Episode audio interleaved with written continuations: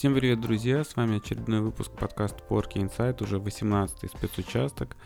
А, меня зовут Ярослав Федоров, я занимаюсь классическим ралли, поэтому в основном это подкаст про автоспорт и не только. А, постоянные слушатели отметили, что подводка немножко другая, и, наверное, значительная часть слушателей этот выпуск будут слушать, потому что хотят услышать э, ответы на конкретные вопросы. Но давайте об этом чуть позже, будем, так сказать, действовать в хронологическом порядке. А начать хотелось бы вообще с нескольких моментов о ралли в России.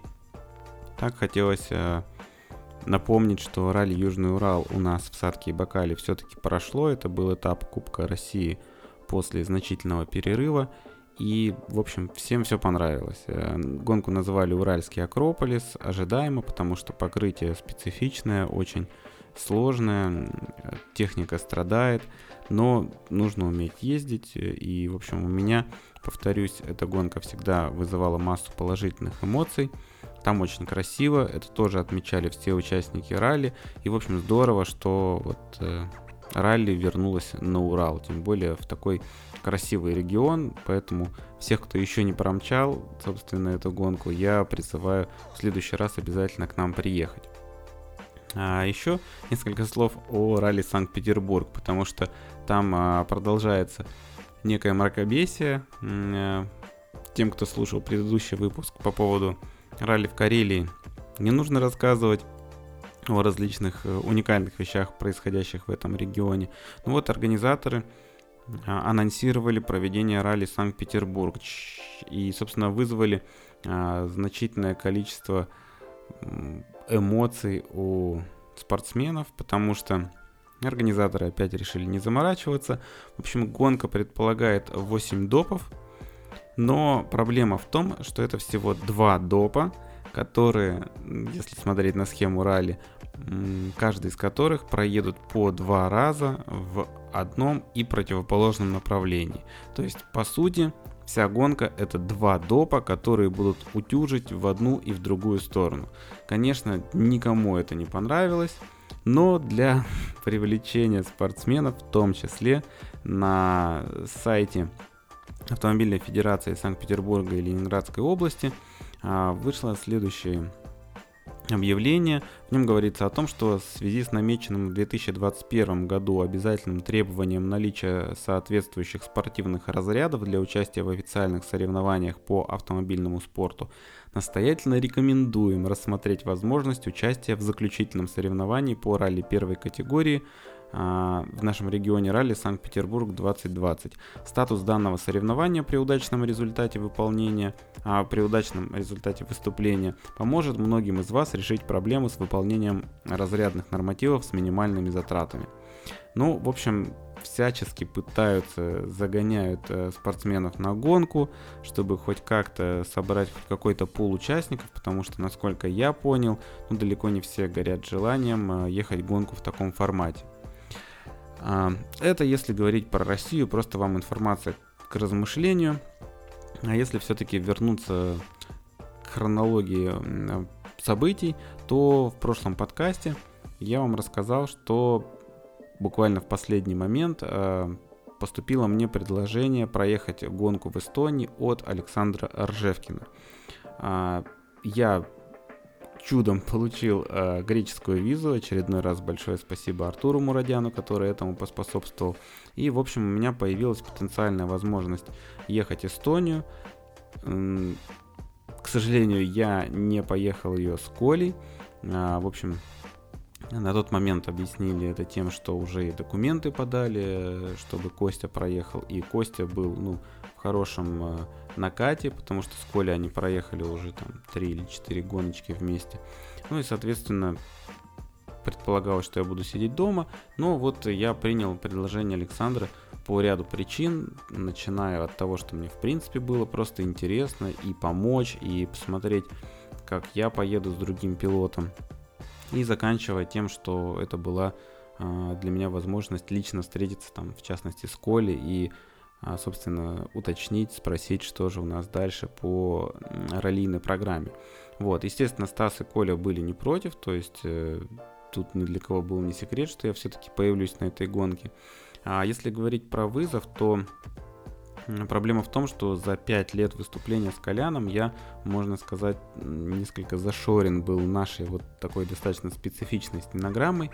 И мне было очень интересно, справлюсь ли я, а смогу ли я быстро адаптироваться под принципиально другую стенограмму, потому что стенограмма Саши, она ближе, наверное, к Лукасовской, а там противоположные градации, там другие термины, там другое а, сопряжение трамплинов и, собственно, рельефа дороги. А, поэтому вот э, как для штурмана для меня это был определенный такой челлендж. Ну и повторюсь, большое желание в принципе помочь, потому что прекрасно помню, как мы там слепыми котят, котятами с Колей впервые появились на этапе чемпионата мира в Швеции на тот момент, насколько было сложно. И, конечно, тут э, очень важно, чтобы кто-то что-то подсказывал. Поэтому Саша тут был во всеоружии, он пригласил меня в качестве штурмана. А, ну, опять же, не смог поехать его пилота, его штурман Максим, который изначально планировался. Немножечко он там а, проморгал, что у него закончилась виза. Но, может быть, все отметили это, может быть, это было и к лучшему, потому что Максу, конечно, очень бы тяжело пришлось на этой гонке, начиная а, с того момента, что Максим не знает английского языка, поэтому там, а он готовился к гонке, надо отдать ему должное, допустим, весь регламент он перевел с английского на русский, но по ходу гонки еще, вообще эта гонка была достаточно специфичная, в том числе а, было больше работы для штурмана. Это было связано с тем, что она все-таки такая была коронавирусная, скажем так, проходящая в период пандемии. И чуть позже я расскажу, какие там ограничения или нововведения были на этой гонке. Вот. И э, кроме этого, Саша взял в качестве тренера Лукаса. Алексей Лукьянюк э, тоже ехал с нами. И, соответственно, вот э, такой супер-мега экипаж из трех человек э, планировал высаживаться, скажем так, в Эстонии. А еще одна из проблем, на самом деле достаточно тревожащих меня и Сашу в том числе, была левая рука Саши. Не так давно Саша, к сожалению, упал с мотоцикла на соревнованиях на кольце и сильно повредил левое плечо. Там, насколько я знаю, даже перелом лопатки несерьезный и ушиб левого плеча. Соответственно, левая рука просто у Саши висит на таком фиксирующем элементе и не функционирует. Ну, предполагается, что она не функционирует. То есть э, на тестах мы, мы решили посмотреть, насколько это вообще сработает. Потому что, конечно, э, на любой гонке, тем более на Эстонии, там, где большое количество трамплинов и высокие скорости, конечно, хотелось бы, чтобы а, пилот работал двумя руками. Ну вот как-то все мы подписались над эту, на эту авантюру. А, кстати, если бы я отказался, то, скорее всего, Лукас бы поехал в качестве штурмана, и Леха тоже неоднократно говорил, что Ярик, все-таки здорово, что ты в итоге сел справа, потому что, собственно, ну, Леха не очень любит а, в качестве штурмана садиться к пилотам и более комфортно чувствует себя, конечно, в качестве тренера. А, приключения наши начались с преодоления границы. Я уже рассказывал на примере того, как Леха преодолевал границу, когда он ездил на этапы чемпионата Европы. А, значит, федерация помогает спортсменам российским, Российская автомобильная федерация, а, в оформлении документов, если спортсмены входят в сборную. Вот там мы выяснили, соответственно, что и Леха, и я входим в сборную начали думать, как э, за границу у нас попадет Саша, но в процессе диалога с федерацией выяснилось, что в экипаже достаточно одного члена сборной, чтобы документы оформляли, образно говоря, на весь экипаж. Поэтому, друзья, я могу стать вашим, так сказать, проходным билетом за вот этот вот железный занавес, чтобы попасть на какую-то а, нероссийскую гонку. И, ну, вот эта сложная процедура оформления документов, в итоге списки должны оказаться в месте пересечения границы. А мы планировали все это дело провернуть на автомобиле. Соответственно, я ждал ребята в Пскове после тестов, где мы с Васьком отгоняли тесты, которые были посвящены финальному этапу чемпионата, который вот состоится в первые выходные октября. Ну и, соответственно, я там подождал ребят, Саша с Лехой примчали туда на тачке, забрали меня, и мы поехали преодолевать границу. В итоге могу честно сказать, что федерация со своими списками нам не очень в этом помогла. Но так или иначе, в общем, спустя там час определенных манипуляций мы оказались на территории Эстонии. Эстонская сторона пустила без проблем, то есть э, проблемы у нас возникли с выпуском э, из России. Но удалось в итоге нам, э, не буду в деталях рассказывать о всех наших приключениях. Э, в общем, эстонцы пропустили без проблем, потому что там уже было письмо от организаторов с конкретными фамилиями, подтверждающими, что мы являемся э, участниками соревнований.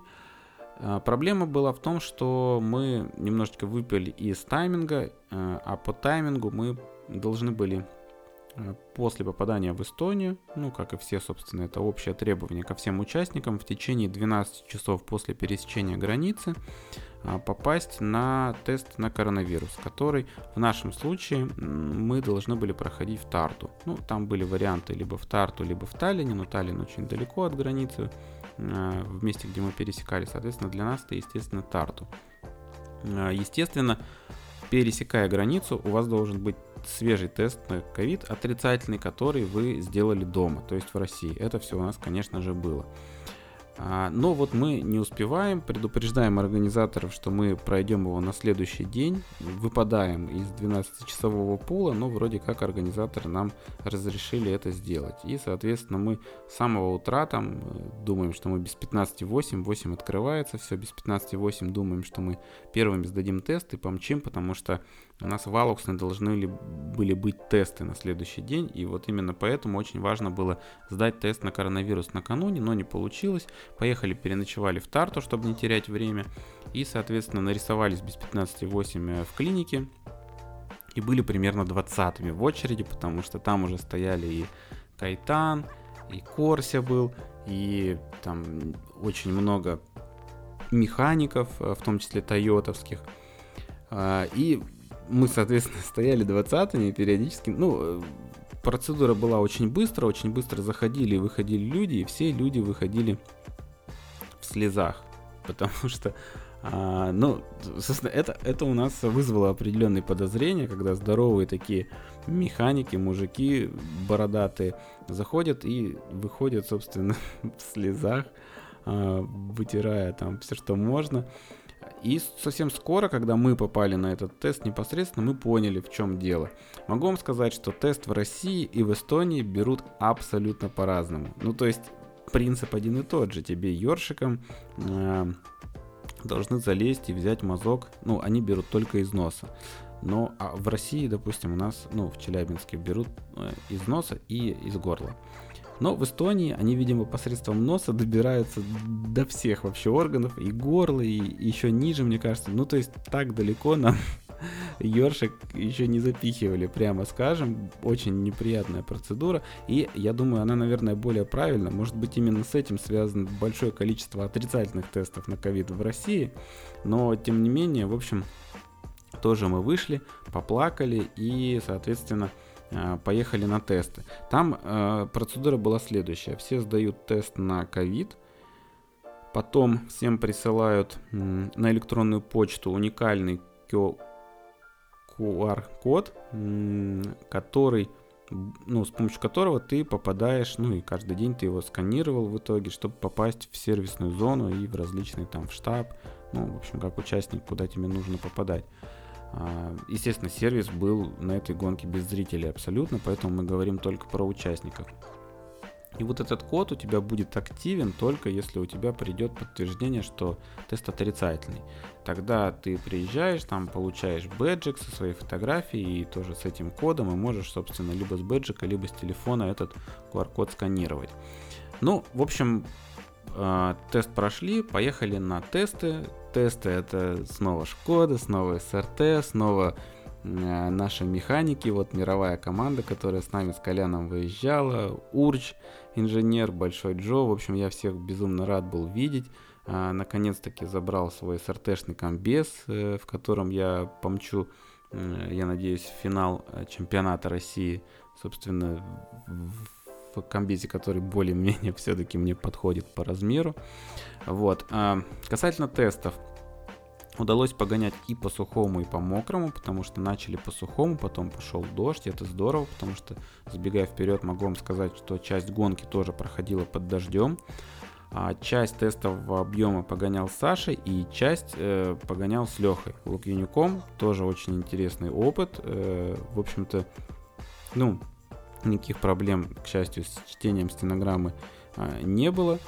Э, начали по сухому, потом пошел дождик и, ну, там больше гонял Леха, потому что по скользкому гораздо больше, естественно, требуется там контроль над автомобилем, контраварии, а вот практика показала, что любое подключение левой руки для Саши все-таки достаточно болезненно, особенно если резко нужно автомобиль как-то там начать корректировать, либо выбрасывать левую руку, чтобы правой там включить пониженную передачу. Все это, конечно, очень э, болезненно проходило для Саши и вызывало определенные опасения, потому что, ну, понятно было, что на гонке могут возникнуть э, такие ситуации, поэтому решили, что будем катить по кольцевому с минимальными скольжениями и молиться, чтобы не было дождя.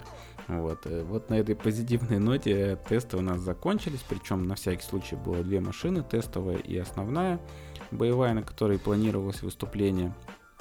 Сделали объем на тестовый, потом промчали, протестировали а, боевую. Очень хорошие настройки, особенно вот под мокрое. Леха это отметил. Вообще у Лехи, у Лукаса очень положительные впечатления были от машины, от настройки, от команды. В общем, тестами, тестами все были довольны.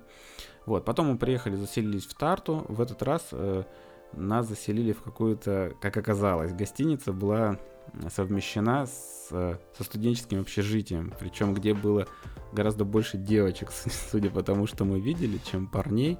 Вот. Ну, в общем, побоялись мы там включить Тиндер, мы решили, что телефоны наши просто взорвутся, если мы там запустим Тиндер и поставим радиус просто 100 метров, потому что девушек там было очень много. И, в общем, все это было а, достаточно забавно. А, был у нас там один свободный день, потому что вот на следующий день относительно наших тестов были там, так сказать, общие тесты, в которых мы уже не гоняли. Ребята занимались подготовкой автомобиля. У нас был некий выходной, когда мы должны были только там получить документы и все необходимые вещи. И этот день мы посвятили тому, что мы написали основу стенограммы, рыбу так называемую, по видео, которое предоставили организаторы. Организаторы выложили видео всех допов, где они проезжают на гражданской машине. И вот по этому видео мы рискнули написать стенограмму. Рискнули, потому что очевидно было, что мы могли не попасть э, и по градациям, и по расстоянию, потому что все-таки у камеры немножечко другой угол был, и с более широким или узким углом камеры э, все начнет плавать и градации поворотов, и, собственно, расстояние. Но в итоге оказалось, что очень здорово, что мы сделали эту работу, потому что с нуля, конечно, Саше стенограмму а, было бы записать гораздо сложнее. Вот. А получилось, что даже правили мы не очень значительно. Поэтому вот это очень полезное мероприятие, и здорово, что мы им занялись. А, ознакомление в итоге показало, что это была абсолютно не бесполезная работа. Хотя, повторюсь, мы были готовы к тому, что мы на первом спецучастке поймем, что мы правим все расстояния и все градации, и просто бы начали писать с нуля. Но, конечно, проверять гораздо легче, чем записывать на первом проходе. А так у нас два прохода было, чтобы уже подправить стенограмму. А, если говорить про административку, тоже претерпели там а, вообще, ну, сейчас буду рассказывать о том, какие изменения претерпела гонка в рамках коронавируса. Естественно, это вот все требования по сдаче анализов, это бэджи, которые э, являются пропуском в сервисную зону. Сервисная зона, естественно, абсолютно без зрителей. Еще из... А, все видеобрифинги там для участников по безопасности, для менеджеров команд. Все это происходило в, в, рамках Zoom-конференций. А, контрольные карты выдавали каждому экипажу все разом а, в конверте на всю гонку. То есть э, каждый экипаж получал контрольные карты, которые будут использоваться на протяжении всей гонки. И штурман сам в этих контрольных картах делал все отметки. То есть вообще а, процедура Э, на гонке была следующая. А, никакого контакта с судьями, кроме визуального через стекло. Контрольки полностью штурман все пишет сам. Он только, ну, допустим, если говорить вот про процедуру там старта на спецучастке, у нас есть какая-то норма времени, я ее заполнил в контрольке и в свой правый столбик, где обычно экипаж заполняет, и в левую часть, куда обычно пишут судьи.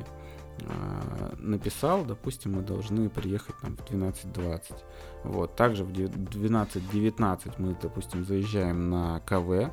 В 12.20 часы перещелкивают, и я показываю контрольку судье, он мне показывает на листочке, что он ставит мне отметку в 12.20 и ставит э, предполагаемое время старта 12.23, да, ну стандартный плюс 3 минуты от отметки.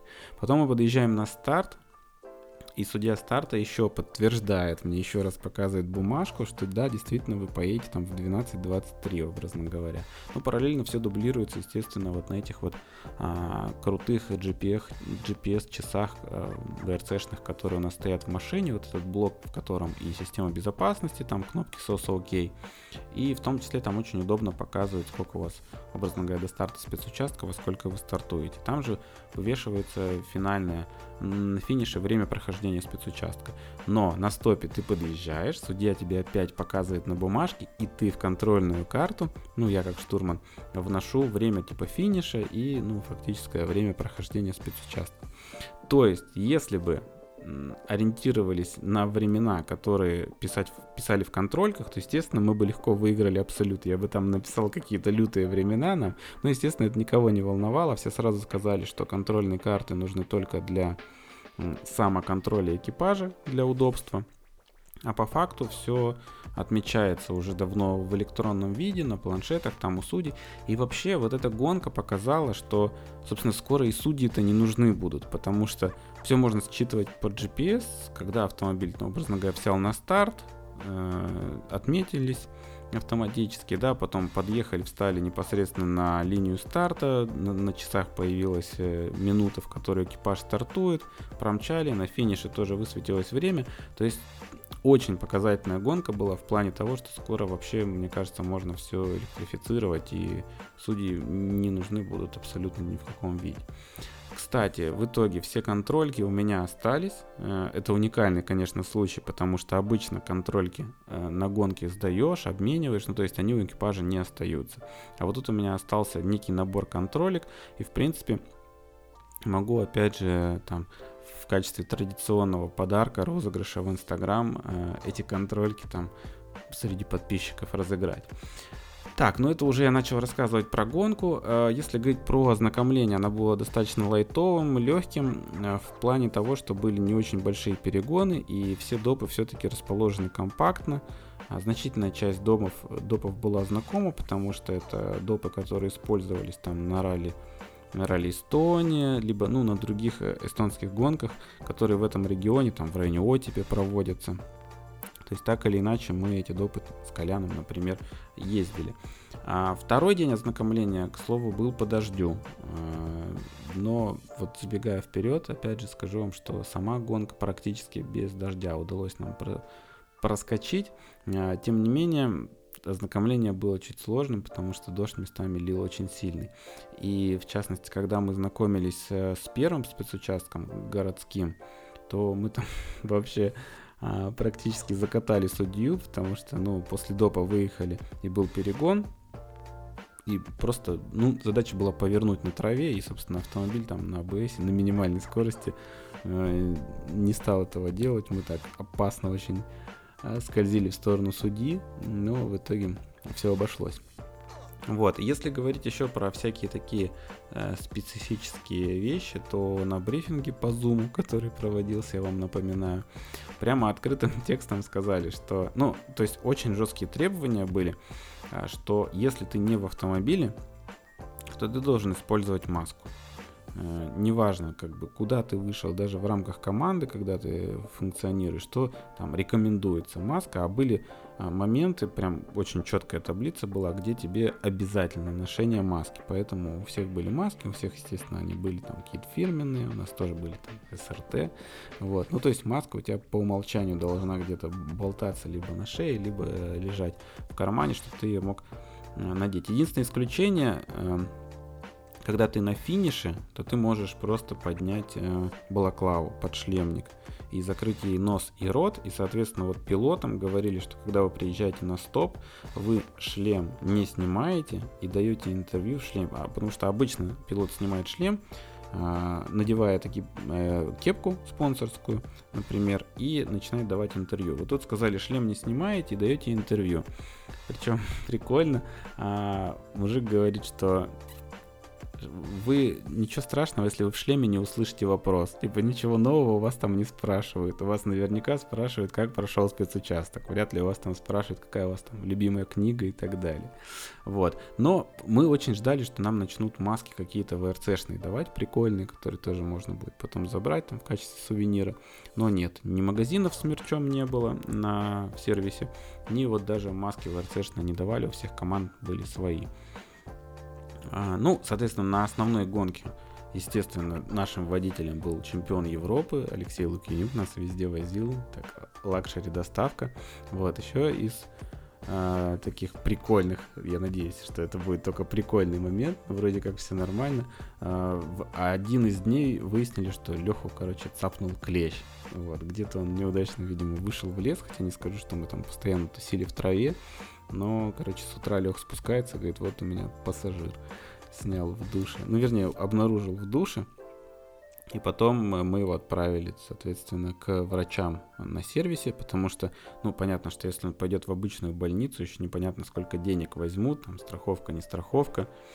А, в общем, в итоге вытащили клеща, сказали, не паникуйте, пока покраснение не пойдет, все нормально.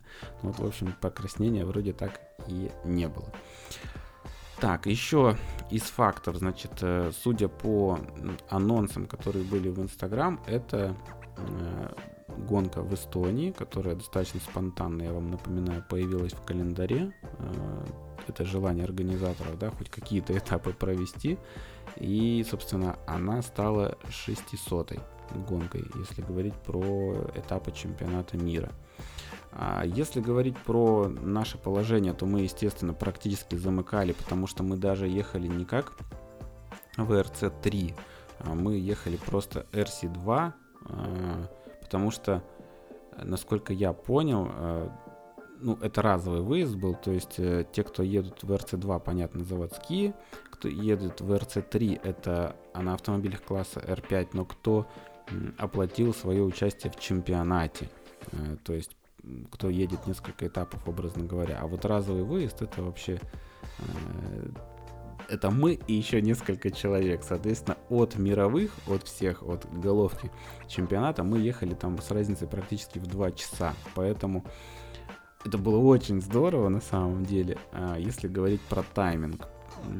Первый автомобиль во второй день, по-моему, забирали ребята из Парк Ферме в 5.57 утра. Вот, а мы, соответственно, практически на 2 часа позже, и была возможность немножко выспаться. Но, естественно, мы уже ехали по сильной колее. Было на гонке 7 уникальных спецучастков, ну если не брать э, городской доп.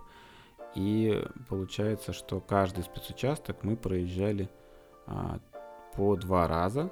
Вот, и Саша такой колеи, конечно, никогда не видел до этого и испытал тоже определенные эмоции от прохождения колеи, но в том числе вот к концу гонки даже вроде подразобрался, как э, с этой колеей работать. На шейкдауне, впервые он увидел, кстати, эту колею на шейкдауне, а, шейкдаун мы тоже ехали одними из последних, потому что сначала едут топовые, потом едут там VRC2, потом едут в RC3 юниоры, и только потом все остальные. Вот мы относились ко всем остальным.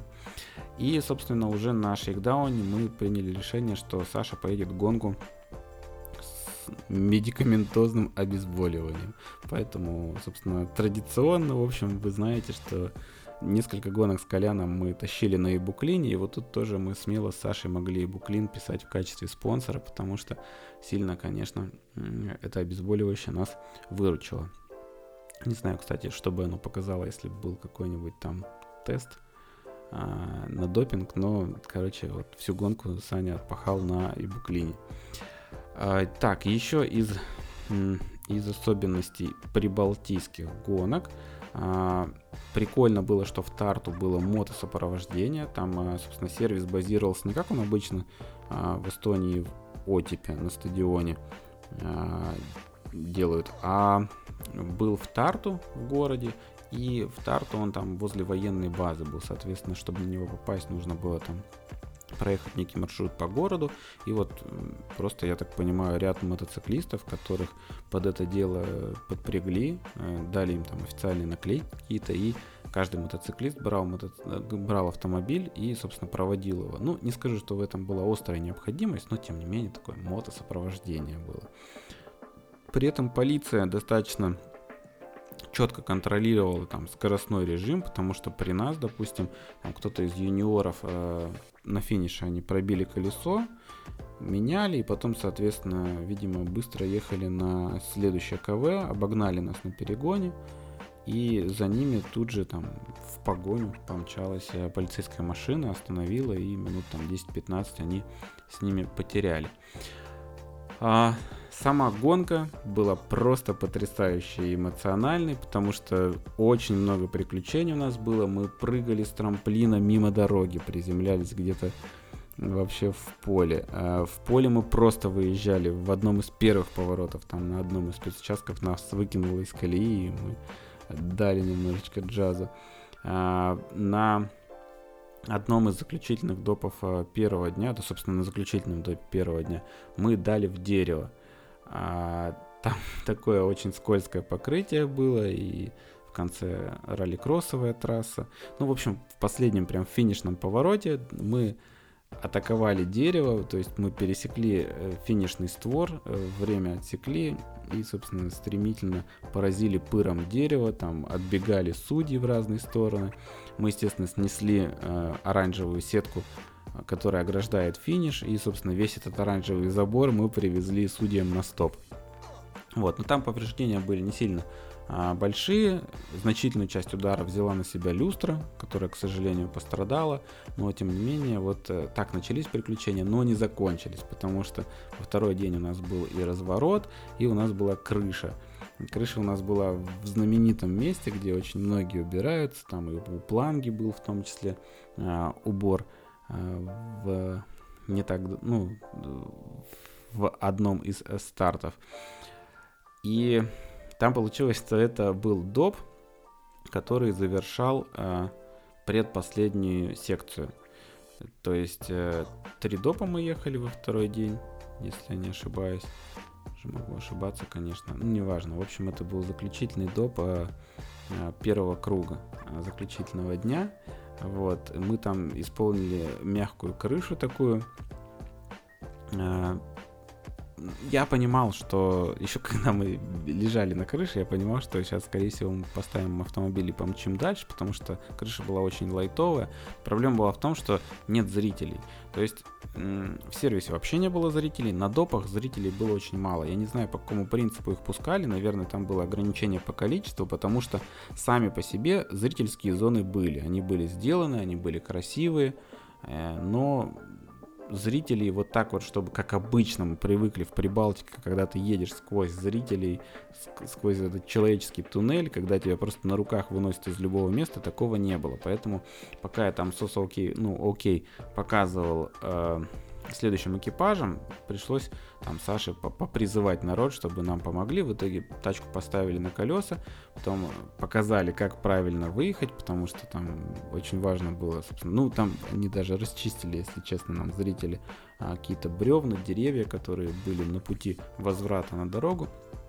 Тем не менее вернулись, закончили финиш, приехали на финиш, и вот началась, началась минутка славы. То есть достаточно просто расфигачить тачку, приехать с огромной вмятиной на крыше, там, без бампера, и тогда внимание даже ВРЦшников, даже Молли, которая вот э, после там своего декрета вернулась снова, это один из журналистов э, WRC, вот, она там все пофоткала, в итоге эту фотку репостил прямо официально Инстаграм WRC Official и так далее и тому подобное. Мы там попали на все фотки.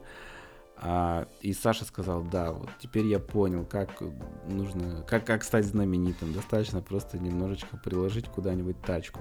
Вот. И как сейчас помню, мы приехали на финиш. Я там начинаю заниматься ремонтом автомобиля, ну, отрывать все, что можно оторвать, прикрутить все, что можно прикрутить. И мы остановились, рядом яблоня какая-то, Саша... А, я говорю, Саш, ну, надо принимать решение. То есть остался еще один круг по тем же допам, и Саша сказал, что вроде как ему не очень нравится поведение автомобиля, но визуально все нормально, потому что Шкода в очередной раз доказала, насколько это крепкий автомобиль. Вот, я говорю, Саша, решение за тобой, как бы скажешь, что сходим, сходим, скажешь, что едем дальше, едем дальше. Саша говорит, сейчас я поем яблоко и подумаю, вот поел он э, волшебные яблоки и, в общем, сказал, что сдаваться это вообще не про нас, надо топить на финиш, короче. И мы, как вам и обещали, как маленькие львы, бились до конца. А, проблема была в том, что во второй день а, не было сервиса. То есть мы ехали один круг, заправка и еще один круг, а, ну, предположим, там из трех допов. Вот, поэтому, собственно, приняли решение бороться до конца, и так и получилось. Э, именно поэтому гонка была очень эмоциональной, крутой, потому что Шкода довезла нас до финиша, Саша справился, несмотря на то, что у него были проблемы с рукой, и, в общем, все хорошо, все довольны, такой боевой финиш, отлично, мне кажется, для дебютной гонки для Саши на этапе чемпионата мира. Вот, потом был очень интересный вечер после гонки, потому что мы сначала пошли куда-то э, по, по барам, скажем так, и нашли дартс. У нас был чемпионат мира буквально по дартсу. Потом ребята еще пили караоке в машине, потому что выяснилось, что в Тарту либо нет караоке, либо там они уже все закрыты. Короче, в итоге ребята просто сели в тачку, пели под окнами, пока я собирался, а я же на шестом этаже гостишки был, они внизу, я прекрасно слышал там все их крутые песни, We are the Champions и так далее. В общем, это было очень круто. А, еще я забрал из команды из СРТ кубок, наконец-таки, который мне дали за 2019 год, когда по итогам года в чемпионате мира я стал третьим. Такой тоже красивый кубок. То есть я с гонки еще и с кубком возвращался, несмотря на, собственно, то, что у нас был не очень хороший результат, потому что пока мы лежали по крыше, на крыше, мы, естественно, даже пропустили тех конкурентов, которых мы себе наметили, которые примерно в нашем темпе ехали. Вот. Но в любом случае, повторюсь, гонка прошла очень круто. Большое спасибо Саше за этот выезд. Я получил огромное, безусловно, удовольствие. И спасибо ему за эти эмоции. Спасибо за поддержку, которая, собственно, последовала после финиша гонки, потому что а, после финиша гонки все-таки мне удалось а, поговорить с Коляном и подтвердил он мои опасения, а, сказал, что дальше поедет с Костей. А, опасения у меня появились после того, как а, я получил визу, но все-таки э, сказали, что Коля поедет с Костей в Эстонию. Именно поэтому, собственно, хотелось поговорить с ним э, лично. Э, причина, что с Костей комфортнее, по-человечески, в плане общения и так далее. Вот. Э, странно, конечно, для меня, потому что за пять лет у нас не было проблем, но а, Колян сказал, что пока не попробуешь там что-то другое, не знаешь, что может быть лучше – и понятно, вот, что решение оттягивать, чтобы проверить Костю на чемпионате мира.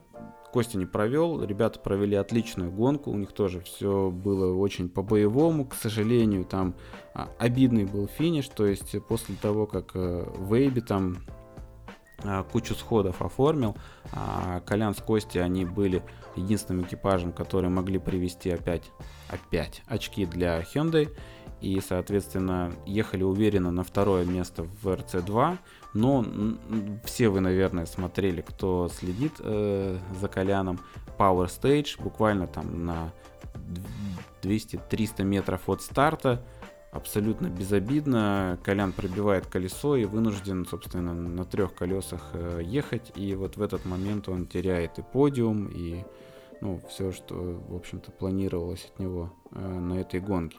Вот, было обидно, но тем не менее, в общем, экипаж справился, и после этого никаких сомнений не осталось, что типа, Костю оставлять можно. Вот. Для Костяна вообще, конечно, удивительный социальный лифт, потому что год назад он впервые приехал, ну, примерно год назад, как раз-таки на ралли а, в Эстонии, как, когда мы с Коляном ехали. Он приехал просто посмотреть, как у нас, потому что, как у нас все происходит, потому что вот только-только его взяли в качестве штурмана в Gravel Crew. И по большому счету, если сейчас э, смотреть на ситуацию, то это ничем не отличается от э, моего случая, когда меня тоже там, Станислав Александрович выбрал одного из многих резюме желающих. И, собственно, также мне дали возможность, и вот у Кости сейчас эта возможность уникальная сразу э, выступать на таком высоком уровне, а, с быстрым пилотом представлять Россию. Конечно, чуть будет ему полегче, потому что очень много готовых решений, многие вещи уже доведены до автоматизма, там выстроена медийная поддержка экипажа и так далее. Но потому что когда мы с Колей начинали, конечно, приходилось там и на грабли наступать, на какие-то ошибки совершать, и методом проб и ошибок мы вышли на понимание каких-то вещей. Но тем не менее, вот тут я согласен с Костей, как он написал в своем инстаграме, не переставайте мечтать, в общем-то, потому что кто знает, куда вас а, ваши мечты приведут всего за год э, из, собственно, ООО зрителя а, Костя попал в штурманское кресло а, заводского автомобиля. А, ну, для меня, конечно, удар, что скрывать обидно, потому что за пять лет э, проделан огромный объем работы, и не только штурманской, а была определенная цель, на тот момент, наверное, цель всей жизни, стать чемпионом мира, и ради этой цели а, жертвовал многим, в том числе семьей. Но, собственно, это взрослое решение взрослого человека, и я его уважаю. Коляну однозначно это решение далось непросто. И тут уже начали гадать, как бы я уверен, что к нему не имеют отношения никакие окружающие, то есть это точно не влияние э, Hyundai, там, Адама. Э, Hyundai вообще, как бы, в общем-то, как и Адама, в принципе, второстепенно, кто будет с Коляном ехать справа. Главное, чтобы пилот показывал результат. А для пилота, в общем-то, штурман конечном счете это просто инструмент для э, того, чтобы этот результат показывать. Поэтому если а, Колян посчитал, что ну, с Колей комфортней, почему бы и нет. А в конечном итоге тут может быть и а, разница в возрасте, да, хотя мы всегда с Колей отмечали, что удивительно, что имея такую большую разницу в возрасте, мы так хорошо там общаемся и находим общий язык. Ну вот действительно, попробовав э, с другим штурманом, видимо, Колян понял, что более комфортно, а комфорт в экипаже, я очень много раз отмечал это, это очень такая, в общем-то, важная и определяющая вещь. Э, если говорить в формате, что, ну, можно ли говорить о том, что коронавирус завершил мою карьеру, повлиял на все это? Наверное, да, если говорить про такой уровень, потому что вряд ли еще будет возможность для меня стать чемпионом мира. И если бы не пандемия, наверное, такой бы ситуации не возникло, ну просто потому что у нас бы с Коляном не было такого перерыва там в общении, в выступлениях, потому что 5, лет, 5 месяцев я был в неком информационном вакууме, и, соответственно, и гонки мы с ним не гоняли. Но, с другой стороны, пандемия, вот это я уже говорил об этом в предыдущих выпусках, она дала возможность увидеть, э, сколько времени и эмоций я не додал своей семье. И очевидно, что сейчас многие приоритеты а, изменятся именно в сторону семьи. А, в любом случае, я безмерно благодарен Станиславу Александровичу за этот шанс и, собственно, уникальную возможность выступать на таком высоком уровне. Конечно, я благодарен Коляну за эти пять лет потрясающих эмоций. И на протяжении этих пяти лет, ну, мы действительно были экипажем, были очень близки. Я Колю видел больше, чем э, Марину, свою супругу. И вообще, как бы всей семье Грязиных огромное спасибо. У нас с ними сложилось очень позитивное общение. И, конечно, с удовольствием все это время я выступал в составе нашего экипажа. Что дальше? Если честно, я, ну, на данный момент вообще не хочется ни гонять, ни заниматься подкастом. Я надеюсь, что это временное явление, и которое определяется просто эмоциями, а, хотя бы потому, что больше я ничего не умею, и если думать о том, что делать дальше, наверное, так или иначе, хотелось бы, чтобы это было связано с гонками. А, самое очевидное решение это автошкола, ну, школа водительского мастерства, которая, проект, который я в свое время закрыл, потому что у меня не было на него времени в связи с очень плотным а, графиком выступлений, хотя она была востребована, клиенты были довольны, и, в общем, почему бы снова не попробовать этим заниматься. Тем более, ну, появилось больше опыта, появился какой-то статус, в чем это может сыграть э, свою роль. Может быть, впишусь в какую-то интересную европейскую программу с каким-то э, российским пилотом. Может быть, это будут просто какие-то эпизодические выезды. А, может, мы, мы вообще с Сухом и с Игнатовым все время мечтаем, что мы должны втроем на КАМАЗе ехать. Просто потому что три человека в экипаже там, и, насколько я знаю, один просто сидит и ничего не делает. Вот это могу быть в КАМАЗе я. А, вариант э, сесть кому-то э, иностранному пилоту в чемпионате мира, в частности, там или в чемпионате Европы, я не рассматриваю. Я могу читать стенограмму на английском языке, но не хочу, потому что для меня, конечно, принципиальным моментом был именно попытаться стать чемпионом мира в составе российского экипажа, вот пройдя путь э, с, там, от и до. И, соответственно, ну, цель была именно в этом. Если говорить про подкаст, то Э, если я решу его продолжать, то наверняка он претерпит какие-то изменения, хотя бы потому что, ну, инфоповодов, очевидно, будет меньше. Потому что изначально формат вообще всей моей вот медийной активности, он предполагал, что э, я хотел показывать ралли изнутри, начиная с видеоблога Porky Inside и заканчивая там, когда я попал в СРТ, мне просто было очень жалко, что, ну, я понимал, что для многих в России э, какие-то вещи, ну, они могут увидеть только благодаря там моему контенту. И попав в СРТ, это практически там заводская команда по уровню обслуживания, по опыту, да. Там настолько много вещей было, которые хотелось показать, рассказать. При общении со Стасом понятно было, насколько много у него опыта, насколько много у него информации, которую здорово было бы передать э, там начинающим э, спортсменам. Именно поэтому я активно топил и инициировал, э, чтобы выпускались выпуски в формате в гостях у Стаса. Вот, поэтому всегда цель была вот дать информацию, которую иначе, скорее всего, российский там болельщик или автоспортсмен не получит. И, а просто хотелось показать, да, как это проходит на том уровне, на котором я на тот момент находился, чемпионат Европы, чемпионат мира. А, ну, в данном случае не знаю, как бы, что будет, не хочу загадывать посмотрим. Надо взять небольшую паузу, чтобы, собственно, привести мысли в порядок. Поэтому обещать ничего не буду. Может, просто стану стримером. Я видел, что вообще у ребят много денег зарабатывают, когда они просто сидят на диване, играют в какие-то компьютерные игры, комментируют, матерятся, и, в общем, тоже у них все хорошо. А пресловутый мерч опять нам нужно будет поменять, поэтому тут я опять вынужден вам сказать, что нужна небольшая пауза, потому что нужно изменить дизайн, но тем не менее, повторюсь, мы не теряем надежды э, линию мерча выпустить. И, естественно, я очень надеюсь, что все поклонники продолжат активно поддерживать э, новый экипаж, потому что однозначно всем хочется, и я уверен, что Колян обязательно станет чемпионом мира.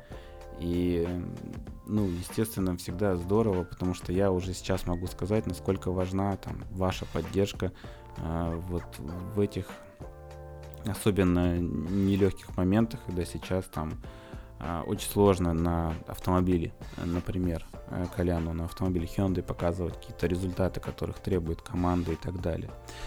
Вот. Ладно, собственно, не вижу я смысла много обсуждать этот вопрос. Большое спасибо всем за ваши слова поддержки, которые вы пишете везде. И ну, большое спасибо. Мне приятно, для меня это важно. Услышимся, когда услышимся. Всем пока.